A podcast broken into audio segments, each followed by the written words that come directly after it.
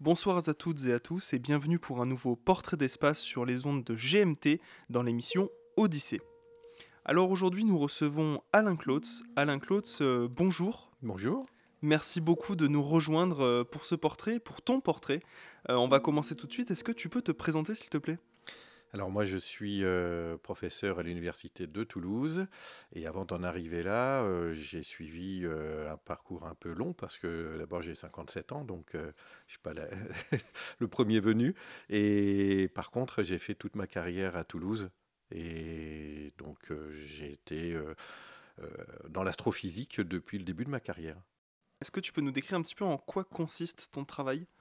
Alors aujourd'hui, euh, moi je suis spécialisé dans mon travail de recherche sur les étoiles qui explosent, mais je collabore aussi euh, beaucoup avec des, collaborateurs euh, étrangers ou même français sur de la planétologie, ce qui est pas très commun parce que c'est un peu le grand écart au niveau de, de l'espace.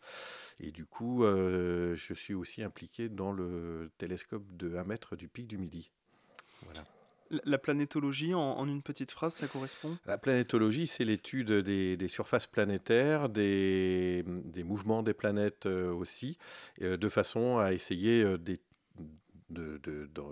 regarder la nature de, ces astres et pas seulement de faire des éphémérides bêtement. Donc c'est un peu plus compliqué parce qu'il faut faire de, de, la physique réellement, de, parfois c'est même presque de la géologie. Donc euh, on n'est pas euh, sur un, sur un domaine complètement trivial, c'est un peu transverse.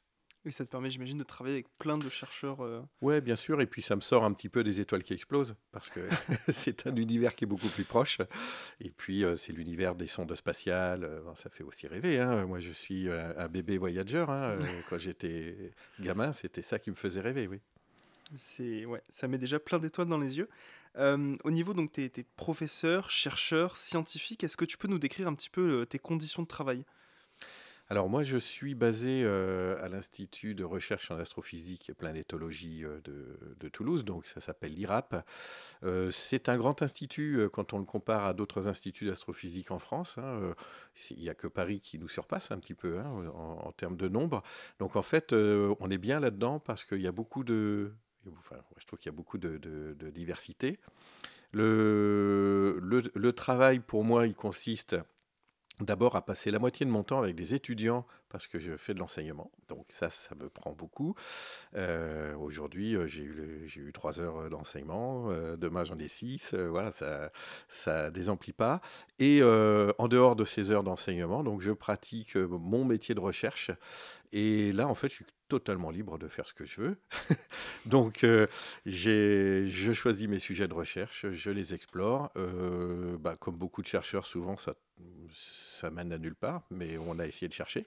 Puis de temps en temps, bah, ça découvre, on a, on a des très très bonnes surprises, euh, on est fiers, euh, etc. C'est super. Une dernière grande fierté euh, que tu as eue dans tes recherches? Alors, bah, bah, je dirais, de, de, ces dix dernières années, ma plus grande fierté, c'était la découverte d'une supernova dans une galaxie relativement proche dans l'hémisphère sud, que j'ai découvert avec, avec mes télescopes. Donc, c'était vraiment une découverte franco-française, égocentrée sur moi. Et en fait, pourquoi j'étais fier de ça? Parce que je recherchais ce type de supernova vraiment spécial, parce qu'elle euh, elle est située à une distance à laquelle euh, finalement euh, le télescope spatial Hubble arrive à ses limites pour aller détecter et mesurer précisément les, distances de galaxies avec des étoiles qu'on appelle les céphéides. Donc c'était la galaxie la plus lointaine, vraiment qui puisse être exploré par Hubble avant l'arrivée du, James Webb. Et, donc, j'ai surveillé cette galaxie. Euh, et à un moment donné, j'ai été le premier à voir euh, une nouvelle étoile là-dedans. Et après, bah, c'était un peu la consécration, quoi. j'étais super fier. Félicitations. c'est et, c'est vraiment le travail de découverte en astrophysique. C'est un travail complètement d'émotion. Alors bon, c'était pas ma première découverte, donc je, je, maîtrise maintenant un peu les, mes nerfs, mais je peux vous assurer qu'il n'y a rien de plus beau que de découvrir une nouvelle planète, euh, une, étoile qui explose, c'est vraiment, c'est beaucoup, beaucoup d'émotions. Les gens s'en rendent pas compte parce que ça se passe la nuit. Euh, c'est un travail assez solitaire, hein, souvent, et, et, on partage euh, sa joie avec soi-même. tu, lui as donné un petit nom euh, à cette découverte? Alors, c'est assez marrant parce que les supernovas, elles ont des, des numérotations un peu officielles. Et celle-là, elle s'appelle 2012 parce que j'ai découvert en 2012. Et puis ensuite, c'est un peu comme les plaques d'immatriculation. Hein, il y a des lettres qui, qui se suivent. Et par hasard, en fait, elle s'appelle 2012 FR, FR comme France. Parfait, c'est parfait. c'est vraiment facile à retenir. et eh ben super, bah, félicitations déjà pour cette belle découverte. Euh, et pour poursuivre avec ça, alors je pense qu'on a déjà la réponse à, cette question, mais le spatial est-il une passion? Alors, euh, au départ, euh, ma passion pour les étoiles, c'était vraiment de les observer depuis le sol. Et puis, quand j'étais, on va dire, avant, avant le baccalauréat, je pensais que regarder le ciel, c'était faire des calculs de mathématiques. Alors c'était un peu bizarre, surtout que je n'étais pas particulièrement euh, bon en mathématiques, mais j'avais envie de comprendre, j'avais envie d'y arriver. Et après, euh, quand j'ai commencé les études supérieures, je me suis rendu compte euh, très rapidement que j'étais vraiment pas fait pour les mathématiques. En revanche, le physique, ça m'amusait. Et puis, euh, j'ai passé vraiment beaucoup de temps dans les observatoires amateurs à l'époque, donc je suis vraiment euh, de la, de la génération astronome amateur au départ. Hein. On regarde le ciel pour le plaisir.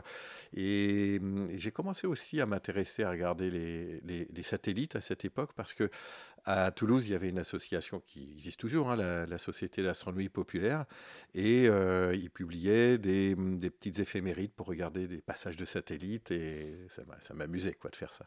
Excellent. Et oui, d'ailleurs, la, SAP, la Société d'astronomie populaire, qu'on qu'on connaît, puisqu'ils font les visites, euh, les visites aussi de, l'Observatoire de Toulouse-Jolimont, qui est, euh, je recommande d'ailleurs, c'est un, super moment. Euh, donc, dans la poursuite un petit peu de tes recherches et du travail que tu fais, comment tu vois la suite pour toi dans ce milieu?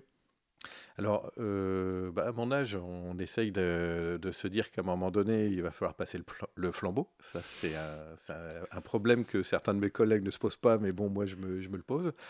Et donc, euh, j'aimerais bien terminer ma carrière vraiment en, m'investissant euh, sur ce télescope d'un mètre du pic du Midi dont je parlais tout à l'heure, parce que c'est le télescope qui n'a pas été rénové depuis 1960. Donc, il faut vraiment lui donner un coup de jeune. Et on a commencé depuis quelques années avec, le, avec l'actuel responsable. Là, en ce moment, j'assure une euh, co-responsabilité. Donc, on fait un biseau. Et euh, d'ici quelques années, oui, je vais, je vais m'occuper de ça euh, particulièrement. Quoi. Ça va être un boulot passionnant, finalement. Ouais, et puis le pic du midi, ça m'a toujours fait rêver depuis que je suis tout ah petit. Bah. j'ai toujours été vraiment passionné par ce site. Super. Et du coup, si il y avait des, gens qui écoutent l'émission qui voudraient se lancer dans une profession du spatial, quel serait ton conseil?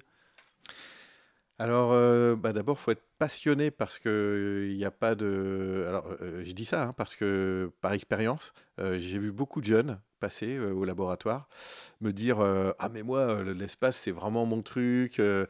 Mais en fait, euh, c'est une passion, euh, c'est une passion assez frivole souvent. c'est la passion du moment, et puis après, euh, après ça retombe. Non, il faut s'accrocher à cette passion parce que c'est beaucoup de travail en plus. C'est pas drôle tous les jours, mais mmh. ça c'est comme tous les boulots. Hein. Je veux dire, nous, on fait croire que l'astrophysique c'est absolument génial, mais parfois on passe une matinée complète avec une secrétaire à trouver un billet d'avion pour aller au bout du monde dans nos observatoires, et puis en fait on est quand, voilà on est confronté à des problèmes administratifs euh, basiques. Mais euh, quand euh, on est jeune, je pense qu'il faut essayer d'aller au bout au bout de la chose. Moi, j'ai je suis vraiment presque un autodidacte hein, de, l'astrophysique parce que, contrairement à beaucoup de mes collègues, je n'ai pas fait de master en astrophysique, donc c'est assez étrange. et j'y suis arrivé. Donc, même, je dirais, par les chemins de traverse, on peut arriver à cette situation-là qui est on va dire que du bonheur. Hein. Euh, après, euh, avec tous les petits euh, inconvénients, on va, gagner un peu moins d'argent que d'autres, peut-être, mais on a une liberté qui, pour moi, c'est la plus grande des richesses de ce métier-là, en France au moins. quand on est embauché, on a 40 ans de liberté, quoi. et, encore aujourd'hui, tu penses que par des petits chemins de traverse, même en n'étant pas un crack en maths, on peut réussir à... Bien sûr, bien sûr. Euh, la seule chose qu'il faut avoir, c'est s'accrocher, travailler Et moi, je suis pas un talentueux, hein, je, suis un, je, suis un, besogneux. Et donc, euh, voyant que de toute façon, je n'avais pas le niveau par rapport à, d'autres, je me suis dit, euh, sois un petit peu malin et euh, essaye de, trouver une voie un peu à côté, originale. C'est surtout ça, hein, la, recherche scientifique faut être originale. Et puis, une fois que j'ai été embauché, j'ai continué là-dessus, c'est-à-dire qu'au lieu de m'inscrire pour regarder avec le Hubble Space Telescope, moi j'ai dit non, non, on va construire nos propres petits télescopes. Ils sont tout petits, on s'en fiche, mais on va être plus rapide que les autres. Euh, et, donc c'est comme ça que j'ai construit ma carrière avec des petits télescopes, mais plus rapides que les autres. Félicitations pour ce, beau parcours. Et puis ben, merci beaucoup pour ton portrait qui est euh, passionnant et qui, je pense, ne manquera pas de donner de l'inspiration à ceux qui nous écouteront. Et je, me tourne aussi vers Simon qui est parmi nous pour dire que ça a de quoi nous inspirer aussi, nous qui euh, sommes dans des petits chemins de travers aussi. Donc merci beaucoup Alain. Et puis, euh, bah, je te donne rendez-vous euh, tout de suite pour euh, une émission sur Odyssée.